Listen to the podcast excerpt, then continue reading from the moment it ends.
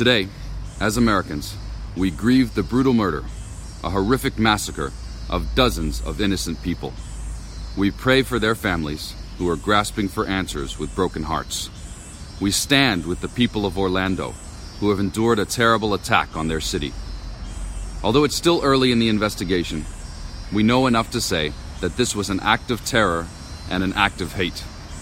And as Americans, we are united in grief, in outrage, and in resolve to defend our people.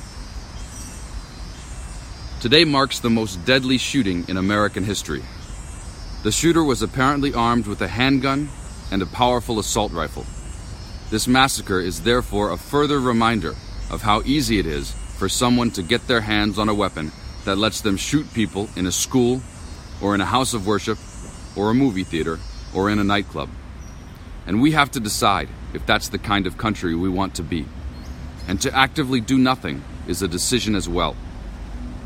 In the coming hours and days, we'll learn about the victims of this tragedy their names, their faces, who they were, the joy that they brought to families and to friends, and the difference that they made in this world.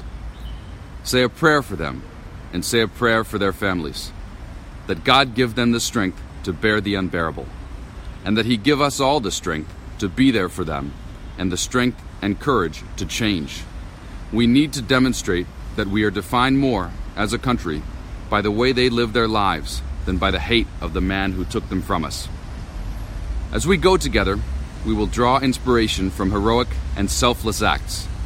Friends who helped friends, took care of each other, and saved lives.